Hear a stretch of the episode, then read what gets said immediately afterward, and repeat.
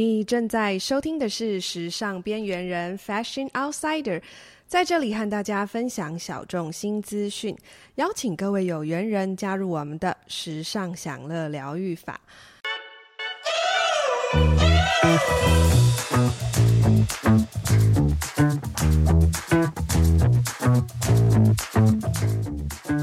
今天这一集呢，完全就是我自己自肥的一集。哦，在我们前几集有谈到三十加的呃女子呢，有这个生育烦恼，到底要不要生？然后我觉得，通常人是一个烦恼之后呢，就会有再来另外一个烦恼，烦恼也要升等。就是呢，关于要不要生之后，那你到底可不可以生？你自己现在的身体状况又是怎么样呢？啊、我觉得这算是呃现在的女性朋友都很重视的一个问题，所以呢，今天 Queena 呢就邀请到了一个很专业的来宾，因为这部分的知识呢不是我可以跟大家说的，也不是说查查资料啊就可以跟大家分享的，所以呢，今天呢就跟大家聊聊说关于呢呃冻卵这个议题，以及呢关于女性最亲密的这个生殖器官的部分的问题。所以，让我们邀请到今天的超级大来宾——台南景星妇幼医院以及喜孕生殖医学中心的唐训汉医师。唐医师，你好！你好，主持人 Queena，午安，午安，午安，大家好。唐医师，你快点要来拯救一下我们，因为我老实说，我真的对于这部分都是小白。那我们的有缘人们呢？女性的有缘人们，我跟你解释一下，因为我们这个节目叫《时尚边缘人》，那我们的收听的来宾呢，都称呼他们为有缘人。是对，所以我们的女性有缘人们呢，其实非常需要这方面的知知识，因为年纪都还轻，那大部分介于呃二十八到三十四岁。大概是这个年纪有主要，所以我想要先问唐医师啊，到底就是关于生殖医学这部分跟妇产科的差别是什么啊？去生殖医学的那些患者通常是有什么问题吗？呃，生殖医学是妇产科这个大领域下的次专科，嗯、就是说它比较着力在专业的生殖这个领域，要生宝宝的，或者是说有一些生育的相关问题，或者是生育保存等等的呃相关的议题，我们会从妇产科单独。跳出来啊，嗯、或者是专精在一个领域上去做探讨。嗯嗯，所以关于这个生殖医学啊，因为我大概去查了一下，他说还有这个内分泌的部分呢。所以，所以其实关于就子宫内分泌也是内分泌系统嘛，是，是这么说吗？其实这样说，嗯、我们其实正式的名称呢，我们叫做生殖及内分泌次专科。嗯嗯嗯，就是内分泌，我们讲的是所谓的荷尔蒙的环境，所以说。我们女性哈要有正常的排卵，然后子宫要有正常的作息跟正常的经血的表现。其实后面有很多很忙碌的，我们讲的激素或者是荷尔蒙的环境，就是我们讲的内分泌的环境，要能够很健康的在后面，在我们的这个器官的背后在运作，然后我们才可以产生一个正常的生殖的功能的表现，跟我们的正常女性的这种月经啦、生育的这个、嗯、呃。好的，这个方面可以达成。嗯嗯，那其实我也会听到，因为刚刚像啊、呃、有提到这个喜孕生殖医学中心，所以我们常常会听到不孕症哦。有些人，我有时候我有些朋友会听他们说哦哦，要不要你可以去看不孕症或什么什么的。所以关于任何不孕的，也都是往这里去看嘛。对我我我们刚刚讲的是正常的生理学，嗯、但假设这个生理上出了状况，我们就进入到需要协助的部分，嗯、需要医生跳出来。嗯嗯或者是一个团队需要组织一个医疗的项目的时候，嗯、这个就叫做不孕症。当然，医学上会有定义，什么叫不孕症？嗯，他可能说，哎，可能是呃内分泌荷尔蒙激素的部分不正确，或者是说是硬体的部分，子宫卵巢，甚至是各部分相关的脑部的这些器官们，那出了一些呃器官上的问题，那我们需要来诊断，嗯、然后来做一个处理，那后续产生能够正常的怀孕。所以不是说只有不孕，其实如果说健康的现在女性们，她们其实也可以去看生殖医学这一科，然后主要是想要了解自己现在的子宫的健康程度。肯定可以的哈，嗯、就是说，呃，之前曾经有很多学者哈提出来，因为我们在临床上，我们都是呃一般来讲是稍微比较被动式，就是说我们呃，我们的听众朋友们有这样的需求，比如说，哎，我都结婚三年了，我都结婚两年了，我都始终怀不上宝宝，或者是说，哎，我的周期呢，一刚开始有来月经之后就从来没有规则过，那我未来我生育上是不是碰到困难？或者是说，有些人因为忙于工作，忙于一些呃一些我们人生计划的规划，他暂时把生育的努力呢，嗯、会切放在比较后方。现在很多女性都这样子。对，嗯、其实人生是很多目标的，她在不同阶段想要完成不同的目标，嗯、所以在这个切点上，我们其实很想要能够协助我们这样的听众朋友们，能够早日做好一个我们自己个别化的观的的规划。那对于就是进行卵巢检查，其实我前阵子啊，就是在知道要就是你要来的时候啊，我就赶快去做了一个检查，然后我觉得自己有点吓自己耶。我做完那个检测之后，那个 AMH 值啊，它小于一嘛，我整个那个礼拜都睡不着。请问一下，像针对我这种需要自己吓自己成这样吗？呃。这就是我刚刚前面哈，对，就是 Queena 刚刚有讲到有一个 key point 的，就是说，哎、嗯，我们提到出有一个抽血叫 AMH，这个血脂哈相当重要，它是只有我们女性才有，男性是几乎没有什么参考性哈。嗯、那女性就是我们的卵泡当中，我们的卵巢当中有很多小卵泡，嗯、那小卵泡当中呢有一颗卵子，那有很多照顾这一颗。卵子的守护细胞，嗯，那这些守护细胞呢，它在正常作息的时候就会分泌出刚刚所讲的这个 AMH 这个数值，嗯，所以它是很精准的，它可以去评断我们的卵巢当中呢小卵泡的一个作息上的一个评估的一个指数指标，嗯，所以我们在评估我们女性的时候，我们可以用 AMH 来介入，当然还有很多其他的工具 啊，呃，包括照超音波，我们看直接看小卵泡，嗯嗯啊，这就很重要了。所以这个数值到底是不是正确？因为我本人现在也才三十二岁，但是他已经告诉我，我大概现在已经四十几岁了。我妈、我爸妈都要哭了。我男友那边的真的是都不知道要不要娶我了。这个东西哈是可变性的，它不是不可逆的。就是我们医学常常称呼，嗯、就是有一些医学的发现，比如说疾病，嗯，它是 uncurable 或者是 irreversible，就是它根本是不可以改变的。对，它就是一直往那个严重的方向、嗯、一直迈进。比如说人类的老化、年纪的渐长，不可能回春，嗯、但是在 AMH 部分哈，是可以借由你的生活作息来做改善。天哪，我要哭了！可以耶，当然可以，当然可以，OK OK，当然可以。嗯啊，在在这个点上哈，嗯、其实我我们想提供大家、嗯、各位听众朋友，就是说我们想有有一些小小的分享，就是说我们其实女性最重要就是我们的卵巢，我们常常哈。呃，之前有机会跟主持人 Queena 在在聊天的时候，我们就提到哈，有时候我们在坊间，我们很常注重我们的，包括有很多保健食品啊，很多的报章媒体啦，有一些网络的一些讯息，我们都知道要保护我们的肝，保护我们的心脏，保护我们的心血管，然后保护我们的等等肾脏啦、膝关节等等啊，什么很多的保健品，但是从来没有一个人提醒我们说，我们需要保护我们的最精华的卵巢，卵巢的功能呢？常常我们是在生活作息当中去挥霍它，嗯，然后我们的吃啊，我们的运动啊，我们的睡眠状况，跟我们的心情、身心的一种调试，我们往往是跟卵巢的作息是背道而驰的，嗯，所以在首先在要调试或者是强化我们的生育功能，甚至我要讲一句话，就是我们女性其实在健康的年龄的时候，应该要很健康去调整我们的身体，哈，避免我们的更年期提早来临，啊，让我们的。自我的光辉，女性的光辉能够一直延续到该有的年纪，嗯，而不应该因为某些我们疏忽掉，或者是说呃少了一些专业的提醒，然后我们可能有一些作息长时间的晚睡，然后我们的吃的食品很不健康，都是一些非原原型食物的一些加工品为主，嗯、很精致的食物，那导致于我们的身体呢受了一些占据，一些负担啊，卵巢功能提早的衰竭，那不只有就是生育上会得到一些困难之外。那甚至连我们的卵巢的一些正常的运作，跟有可能更年期甚至会提早的来报道，这都是我们不预见。对，唐医生，你讲到这个更年期啊，你知道我现在想到就是妈妈类的这个物种非常会保养子宫，就是荷尔蒙这件事情，所以他们都会吃那个叫什么大豆异黄酮啊，什么东西的。所以我那时候我自己就在想说，那我是不是也要来吃一下？因为我卵巢早衰这件事。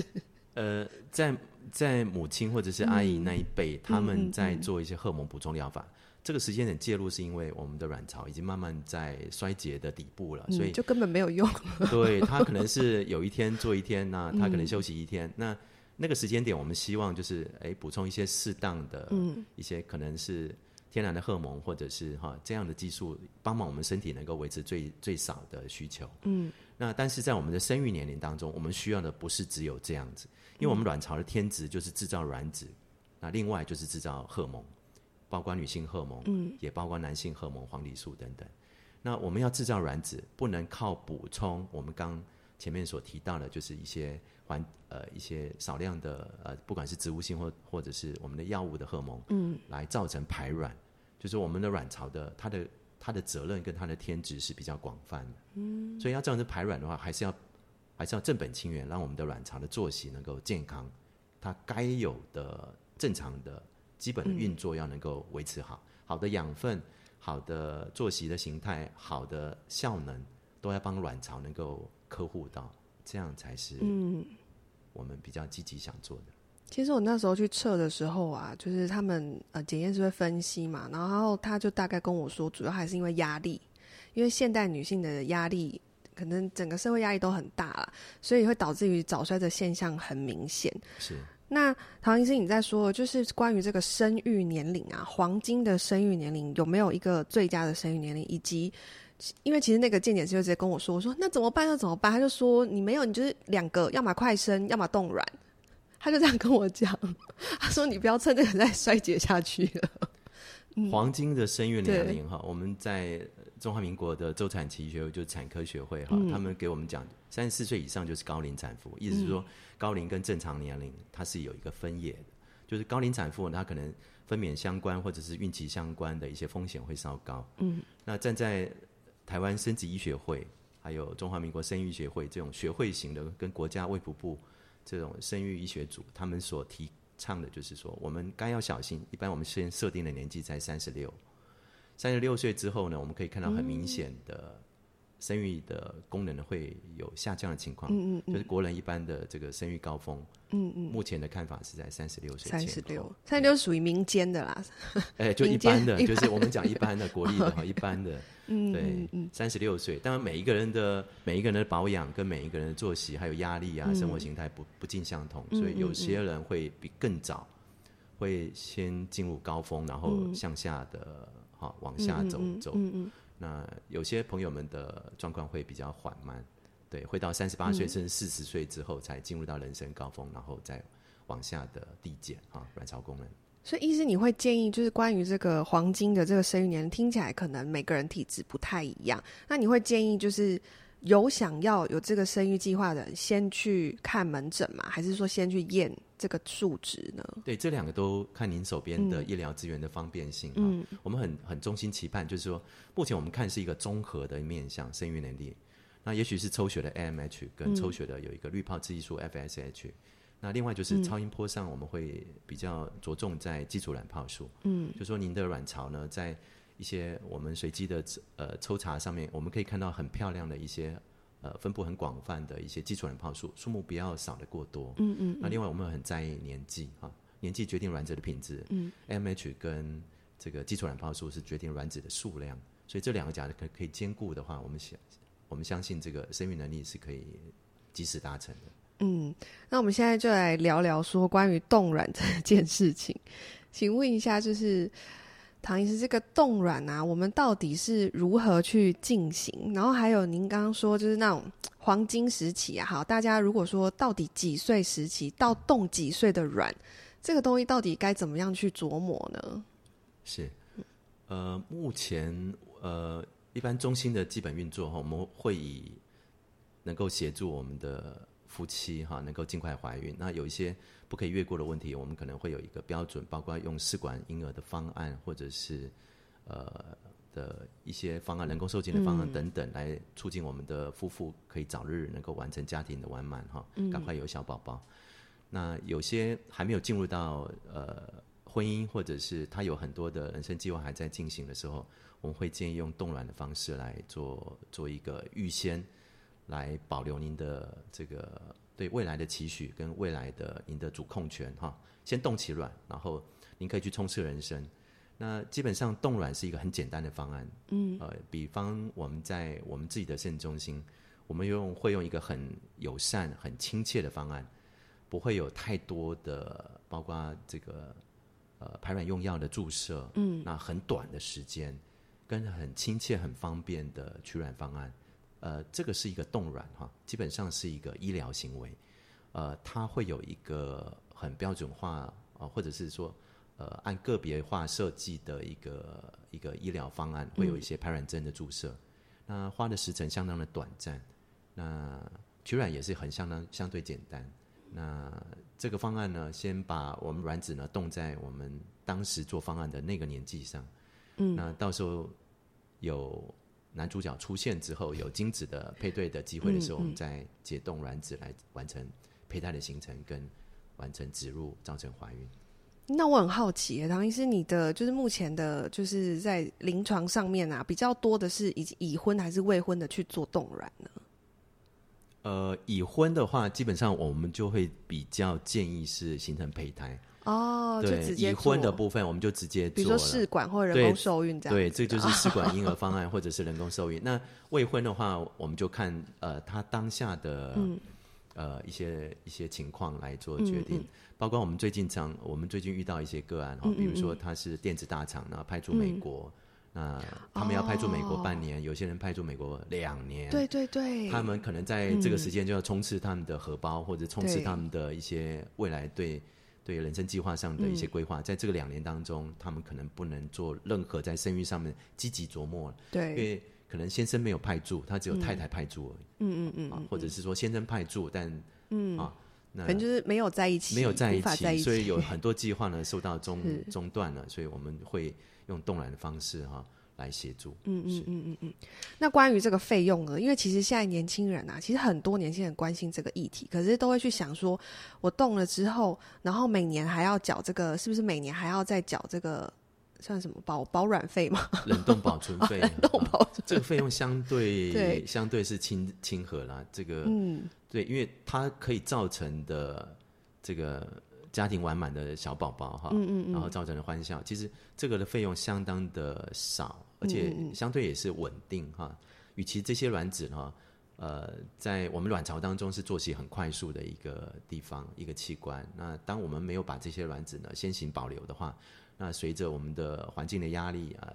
就是呃生活作息的一些一些没有掌握好的时候，等到一两年之后，我们再来关注这些卵卵子的时候。那我们往往发现这些卵子的基本状况都会变差，所以我们还是积极建议，就是有适当的条件的朋友们，应该是很积极把人生的规划掌握在自己手上，然后先做好这些哈冻卵的预先准备。那最后，即便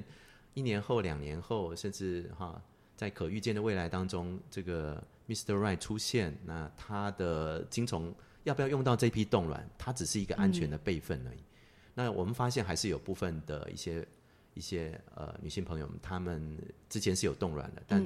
她在很快两年半一年后结婚了婚之后，她还是可以很健康的自己怀上，哦、所以这纯粹是卵可以给别人用吗？都可以，这些在我们 我们国家的人工生殖法都是。都是可以的，那就在他自主上，他可以很机很自由自在去运用。嗯嗯、他对未来他可以讲话，他有话语权。嗯、我们的讲话，我们主主要是要争取我们女性的自主权这件。你知道话语权真的很重要，话语权很重要。当你当你在冲刺事业五年，对，当你冲刺事业五年之后，然后你突然发现你的年纪已经三十八、四十岁的时候，你突然讲话就没有气。对啊，不过我觉得在冻卵这议题吵起来，是因为真的太多，你知道台湾太多女明星就是在高就成为高龄产妇，所以大家开始年轻的朋友们开始去看说，哎，为什么比如说像林志玲啊或什么，他们都可以在这个年纪生，其实。台面下大家都知道啊，大概是怎么回事，所以大家对于这个动卵就越来越觉得说，哎、欸，其实可以人生可以双赢，对你可以有幸福的家庭，你有个好的事业，确实，对，所以打开了大家对于这个的一个一个觉得说，哦，原来是这样一个解决方案，一个解决方案，很好的解决方案。所以唐医师就是他意思就是说，其实动卵这个费用大家真的不要在意，大家你想要有一个。圆满的家庭 是应该小宝宝，其实那些钱跟你想要拥有这不会差很多，所以怀疑的小朋友们、有缘人们，你就走进去，先去检查看看你的对现在你的身体状态到底是怎么样。因为我真的有朋友，我跟他讲说我验了我的状况之后，她跟她老公讲完，她老公说：“你不用验呐。”没关系，有就有，没有就没有了。你知道，我真的完全，我我个人是没有办法接受这件事，因为我觉得这有一点不负责、欸。哎，就是我觉得说，哎、欸，是是谁的身体？我我有权了解我自己的身体吧？为什么我的命运要交给一个未知？不要说老天未知，现在明明科技就可以了嘛，对不对？对，去验一下，大家验一下好不好？验一下就知道你后面你就不用彷彷徨，说后面是要 冻卵，还是要赶快生，还是要赶快怎么样？你就不用彷徨了。确实，嗯，那另外一个观点，我们呼应一下，嗯，桂娜，就是除了我们先了解自己的身体，我们有一个自主的这个愿想，想要去知道自己的身体。其实有另外一部分是你身体越来越不健康了，嗯，其实是你的身体在走一个、嗯、走一个衰退的一个路径。那有首先是表现在卵巢身上，那医生的职责就是要先告诉你，可能是你的目前的生活的方式，或者是你目前。这个冲刺人生的项目当中，有一些是跟你的健康，尤其是跟你的生育健康，嗯，是背道而驰的。嗯、那在这个项目，你可以稍微缓下步伐来，稍微把你的健康握在你的右手，嗯、把你的事业放在左手，一起拼搏，嗯、这样才是。嗯、那唐医生，我问你哦，如果真的有些人不敢踏出这一步啊，那 比如说生活中女性朋友有没有什么就是前兆，大概可以知道说啊，你可能就是有卵巢早衰？比如说经痛，很多人痛得要死要活，或是什么症状？有几个项目哈，嗯、跟呃各位分享，就是第一个项目就是你从呃很早的这个年纪的时候，你就会觉得你的月经越来越提前。嗯、我们发现哈，呃，最先月经提前的，包括你的间隔，从正常的三十天，呃，正常的二十八到三十天，嗯、你很快变成二十六天一趟。然后甚至到小于二十五、二十四等等，你就会来一次月经，嗯、你还要很小心。这其实是卵巢的正常作息，然后已经受到干扰了。那有可能是你其实已经是你的生育状况已经在下降，这是第一个 sign 哈。嗯、那第二个就是说，刚刚奎娜所所讲到，就是你有很多在跟月经相关或跟排卵相关一些不正常呃不不正常不舒适的一些情况，尤其包括经痛、排卵性疼痛，嗯，月经起来的时候有血块。啊，月经期来的时候有相当的不适，有里脊厚重啊，有这种呃别人不会有的，或甚至排卵期的时候也会合并出现的这些情况的时候，你一定要很小心，有可能是有子宫内膜异位症，有可能是有肌瘤，有可能是有巧克力囊肿等等这些妇科常见的这些病灶，嗯、这些病灶都会快速去影响到我们的卵巢的生育能力的维持，所以一定要早日帮把这些项目呢能够早日厘清出来，去做一个介入，让我们的生育能力能够得到一个保护。嗯嗯，所以唐医师其实呃，除了这个饮食，你刚刚提到嘛，就是健康的饮食，然后呃，适当的就是睡眠的时间，就不要熬夜嘛，身体不要过度疲累。那还有没有其他是我们可以多做一些什么呢？是、嗯、我们其实有一个有一个、嗯、有一个口诀哈，就是说，其实我们就是很简单的，就是很概要性讲，就是要吃好。要睡早，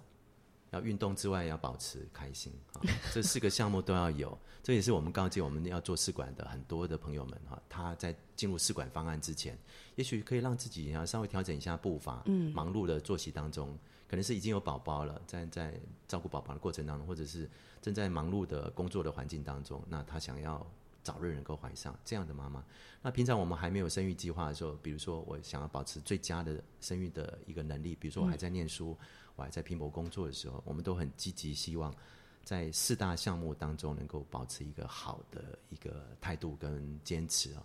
第一个就是一定要吃健康，吃是我们的卵巢哈做卵子跟制造荷蒙这些内分分泌好的一个正常作息的一个最重要的元素。嗯，当我们吃下去都是一些加工品，一些呃化学添加物或者是一些我们所讲的塑化剂啦、环境荷蒙这些等等。人造的东西的时候，我们会发现这些东西进入身体的时候，会制造出很多的紊乱，跟让我们的卵巢作息上的困难，导致于会有诱导刺激出一些不正常的，包括巧克力囊肿、一些子宫内膜息肉等等这些干扰之外呢，我们的内分泌系统也会大乱，就是我们的荷蒙的系统会大乱，可能会导致有那吃是很重要的，我们要吃高纤维、高蛋白质哈，尽量能够坚持是。原型食物，嗯，啊，我们不要去做过多的这种呃烹调上的坚持了，就是说 我们不要一定要吃美食，就是我们现在就是大家都很希望说啊，我们那么辛苦的工作，那么辛苦的呃努力完之后，我们都想要吃一个大餐，对啊，这很难呢。所以哈，就是坚持的主主轴上面，可能我们还是要坚持啊。平常我们自己能够坚持住，我们吃食物原型食物，然后吃高纤维、高蛋白质的饮食，然后呃减少过度烹调跟呃。这个就是新香料类的嘛，嗯，新香料是可以加，但是我们讲的是过度，哎，过度呃，这个过过度油炸或者过度的甜、嗯、甜度过高的食物，嗯、这个可能要设限。嗯、那过度精致蛋这个碳水，还有一些过度的这个呃这个人造的添加 或不健康的这些加工品呢，我们应该减少摄入啊。这是在吃的部分。嗯，那第二个部分很想跟大家分享，就是一定要做好。我们的健康规划要做运动，运动一定要先坚持好。嗯、就是我们人呢，之所以为人，我们就是要动。动的话，我们身体效能才能维持啊，身体才可以把一些我们之前吃下去或者是接触上去的一些不健康的东西，能够尽早排除掉。嗯，让我们的身体的正常的内分泌系统、一些正常的荷尔蒙器官能够正常的运作，就是代谢、啊，代谢要维持好。嗯嗯，嗯，是。啊，包括有氧运动、无氧运动，其实我们还是很希望，就是我们在踩出第一步。很多朋友们因为时间太忙，根本没有时间运动。嗯，那还是要踩出第一步哈，让自己有一个，哪怕只是在办公室，或哪怕只是在课堂上，我们就可以做一些简单的哈小小运动。可能在睡前，或者是说在一个闲暇的时候，短短的时间，我们就做一些简单的，嗯嗯嗯，就动比不动好了，大家还是要动，还是要动起来。呃，再来就是可能还是要坚持早睡哈，就是这个部分很多朋友们没办法完成，哦嗯、但是你还是要补眠补回来，嗯嗯、或者是说你要有一个哈一个完整让身体能够修复回来的机会。比如说你平常为啊这个平常天都很忙了，那你假日就应该要一个适当的修补。这个是很难，在假日特别有时间，特别想要追剧。所以这个哈，就是希望能够在部分哈平衡的前提前提之下，让睡眠能够充分。对，想要美满的幸福的家庭，从自己身体简单做起。好，医师，那我问你哦，如果在这个冻卵啊，比如说我们啊、呃、已经决定要冻卵，那也经历了这个过程之后，请问一下，这个解冻之后呢，跟这个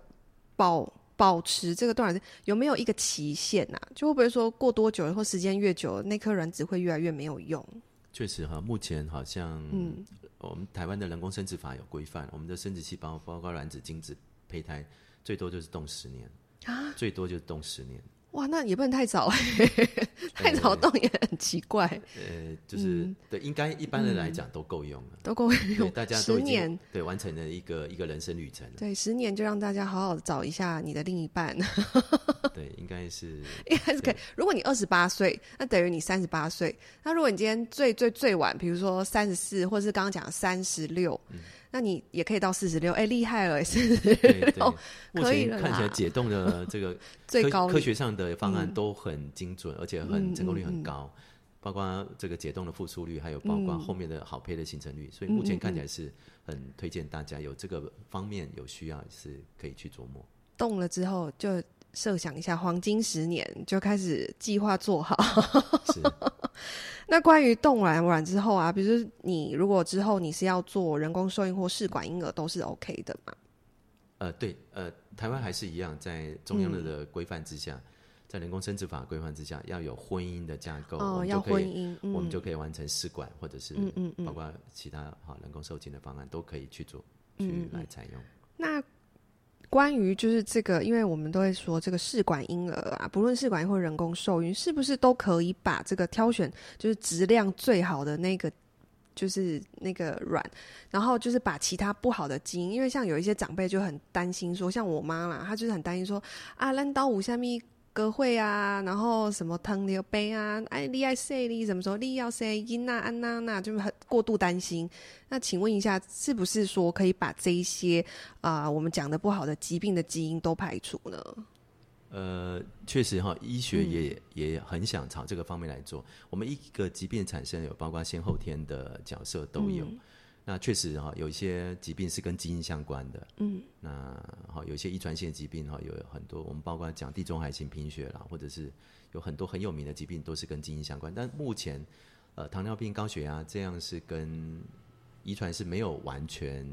有一定的真的架构，但是它跟后天、跟您的环境，还有当然跟你的 跟遗传没有相关，但跟家庭这个家族倾向是有相关。所以三高中的那个另外一个呢，就是那个叫什么高血压、高血脂哦，高血脂，呃，这些都没有办法是说是对应哪一个特定的。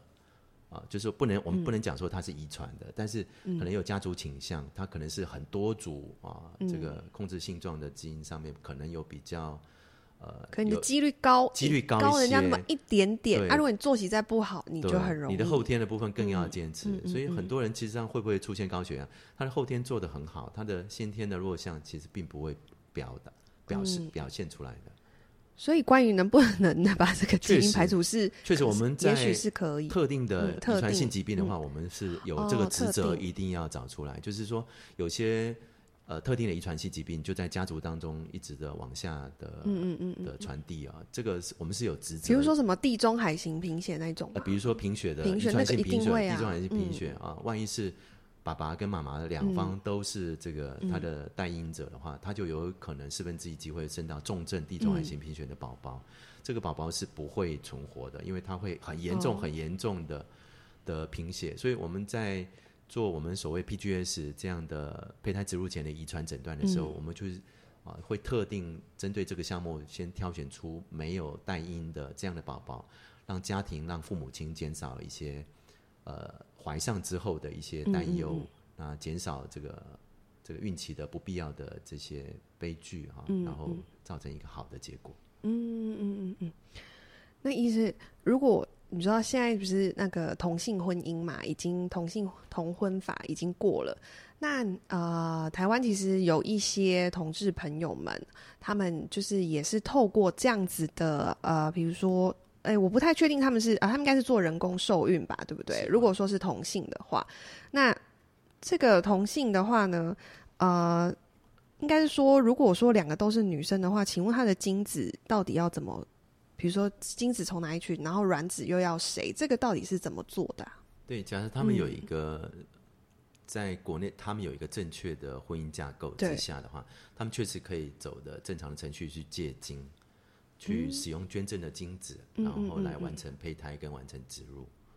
然后再决定是谁要入谁的谁怀。呃，这个这个就是比较是医学之外的，就是比较民法的部分，哦、就是、嗯、是就是要先完成有一个婚姻架构，嗯、婚姻，然后有一旦有婚姻架构之下的话，我们在人工生殖法的规范之下，郑重心的医生们就会呃启动一些方案，嗯嗯嗯嗯、包括去借。使用捐赠精子嘛，嗯，然后会在体外完成受精，形成胚胎，嗯嗯嗯，然后可以造成某一方的怀孕，嗯、这个是可以可以可以想象是不困难的，嗯嗯，这个是可以期待的。因为台湾就是很知名的，就是呃，台湾的 Vogue 的现任总编辑，然后他跟他的太太两个人，他们就是同性，就是。同性女孩都是女生嘛，然后他们就是结婚了，然后也有宝宝了，所以这是一个我我这是一个我们大家比较大概知道的第一第一对的这个同性，然后有宝宝的这个对象这样子。那关于我想要再问一下，就是这么多女性想要冻卵这件事情，请问我们的政府到底有没有任何补助啊？因为还是要帮小资女孩问一下啊。对，这个目前因为。政府在健保的这个资源运用上面哈、嗯，其实我们国我们的国家哈，其实在全球数一数二的。我们对于各部分的医疗照护上是全全世界有嗯，对最有福利的，有目共睹的，对有目共睹的地方，最有福利的地方。嗯、所以，我们可能在这一块上面要要再会折到需要冻卵女性，可能我我觉得可能会稍微慢一些，因为目前认为卵巢的。这种、嗯、呃卵子的预先储备哈，这个基本上可能不介入，算是就非必要不致死，疾病对，还不到疾病的程度，所以不致死，对对不致没有生命安危，还没有生命安危的考量，哦、okay, okay 所以所以政府的考量可能会稍微慢，但、嗯、是民间企业可能真的可以呼吁，可以优先哈来，嗯、我们、嗯、我们知道在美国 Apple 或者是呃 Google，他们对于这个、嗯、他们的资深的女性员工都有这样的员工福利，嗯嗯嗯，那。在中国大陆的华为哈，他们也有，所以在这里呼吁啊，就是我们我们大有为的民间这个企业的这个领导哈，这个这个长官们应该是可以，嗯嗯嗯，对，在这边可以可以做一下，可以做一些考量，对于资深哈有有很好愿景的这个员工们，女性员工们可以有这样的一个规划跟愿景。嗯，因为很多人可能是毕业之后就开始做，然后做做做做到三十几岁，然后快要四十岁的时候，发现哎，好像没有办法了。那如果公司可以提供这样，是真的蛮好的。那政府的话，可能就是要等这个出生率再降低，看要降多低啊？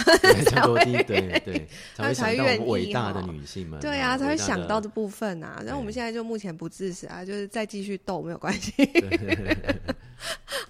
确实冻卵是一个对。是一个很可以做的项目，那、啊、把决定权握在自己手上，对未来呢，嗯，能够充满您个人的话语权，我觉得这个是人生来讲是一个很重要的课题。嗯嗯，嗯，好啦，我们今天呢，大致上就是针对于女性生育啊、冻卵啊这部分呢，我都大概把自己想问的都问一问了。那我觉得我之后我真的是蛮推荐大家去呃去测一下，简单的是不是抽血就可以测我们刚刚讲的什么 AMH 啊，然后什么卵泡。什么基础软泡这个，还是基础软泡要要到门诊？呃，基础软泡要到门诊。假如说您觉得啊，我我好像我刚刚已经有唐医师所讲了，前面哎、我好像周期比较不规则，嗯、我的月经相关的不舒适好像还蛮多的。嗯，您是可以先测一下您的 AMH，一个简单的抽血。嗯。其实我真的蛮建议大家到门诊去看的，因为你知道我自己去检验呐，然后检验完的那个数值自己怕到不行，然后自己上网乱 Google，差点要去买大豆异黄酮来乱吃。对，对，对，这部分就交给那个医专业的，对不对？专业的人员哈去做去做伤脑筋去哈。我们有一个自己的放心的这个专业的医师哈，嗯、然后可以旁边帮我们守护着，这样何乐不为？对，因为其实大家都还在健保底下嘛，我们就去看个医生看一下。我有一个朋友，他很聪明，他每年都是很定期的，从未婚之前定期的去看妇产科，我都不知道为什么，因为他本人是瘦到皮包骨的那种，长辈都说一北生一北生一拍生，可是人家每年定期时不时就去看，他现在一结婚也马上有怀孕了。对啊，所以我就觉得有好好的去保保养自己的身体真的很重要。所以大家就是除了就是好，你真的很害怕，你就去检验，检验完之后心里嘎嘎，像我一样一个礼拜都不睡不着的时候，真的啦，走进去门诊。好啦，我们今天谢谢唐医师跟我们分享那么多的资讯，然后让我们呃时尚边缘人呢，呃的这些有缘人们呢，除了了解时尚新知，也要好好照顾一下身体，因为美其实是由内而外的。嗯、然后今天就是来唐医师，唐医师其实在跟我分享的时候，他有讲到养卵这件事情也是非常重要，不要只养肝，不要只养你的心脏，然后养其他地方，养肾。男生不要只养肾，男生的生殖器也很重要吧？当然啊，但是 你的身边的。另外一半哈，你更要呵护他，对啊，尤其要呵护他的卵巢。对，如果所有的男孩子都可以像唐医师这样子这么样的理解之后，我跟你说，我跟天底下的暖男不怕找不到另一半，好不好？嗯、男生不怕找不到另一半。好了，今天谢谢唐医师，谢谢，谢谢，谢谢跟我们分享。那我们啊、呃，如果你喜欢我们的节目呢，欢迎你呢可以在我们的 Apple Podcast 的用户呢留下五星好评，然后呢，我可以产出更多优质的内容给大家。那如果你有关于生育方面的问题，我可能没有办法太多的解答，但是你有问题，我一定会帮你询问一下唐医师，或者是你自己到诊间去啊、呃。那当然也欢迎你啊，到 Queena 的 IG 呢留言呢，或跟我聊聊喽。那感谢你今天的收听，我们下周二再见，拜拜。拜拜。